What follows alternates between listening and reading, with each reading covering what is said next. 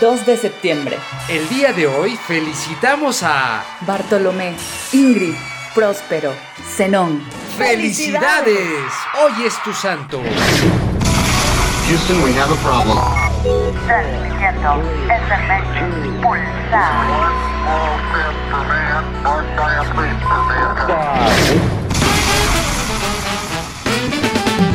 Hoy, 2 de septiembre pero de 1837, se realizaron las primeras experiencias oficiales del telégrafo de Morse, uno de los inventos más revolucionarios en las comunicaciones.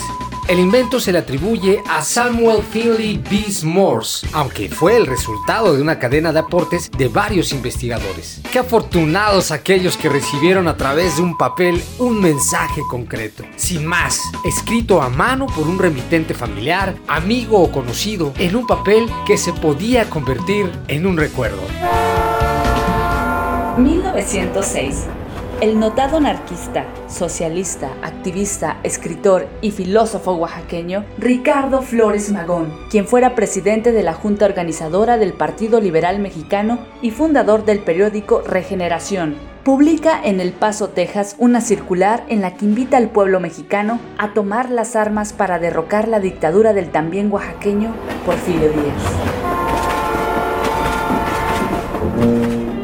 1932. El notable político Pascual Ortiz Rubio, ganador de las elecciones presidenciales del 17 de noviembre de 1929, presentó su renuncia al cargo bajo el argumento de no poder ejercer sus facultades constitucionales como primer mandatario por la intrusión de personas en la toma de decisiones. Ejerció su mandato en el periodo del llamado Maximato por el poder que aún ejercía Plutarco Elías Calles.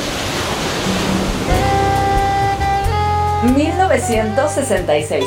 Nace Salma Hayek Jiménez en Coatzacoalcos, Veracruz. Actriz de cine, televisión y teatro. Mexicana, así como empresaria y productora. Es una de las cuatro actrices latinoamericanas nominadas como mejor actriz del premio Oscar, además de ser la primera actriz mexicana nominada como actriz principal. Se le considera una de las figuras mexicanas que ha alcanzado mayor notoriedad en Hollywood desde los tiempos de la actriz Dolores del Río. 1969.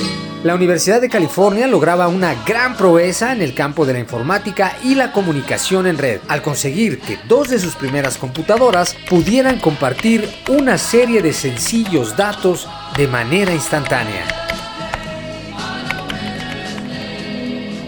1991. Muere en la Ciudad de México el diplomático Alfonso García Robles, quien fuera galardonado en 1982 con el Premio Nobel de la Paz. Su brillante participación en la Asamblea General de la ONU resultó en la firma del Tratado de Tlatelolco en 1967, referente al desarme y a la no proliferación nuclear.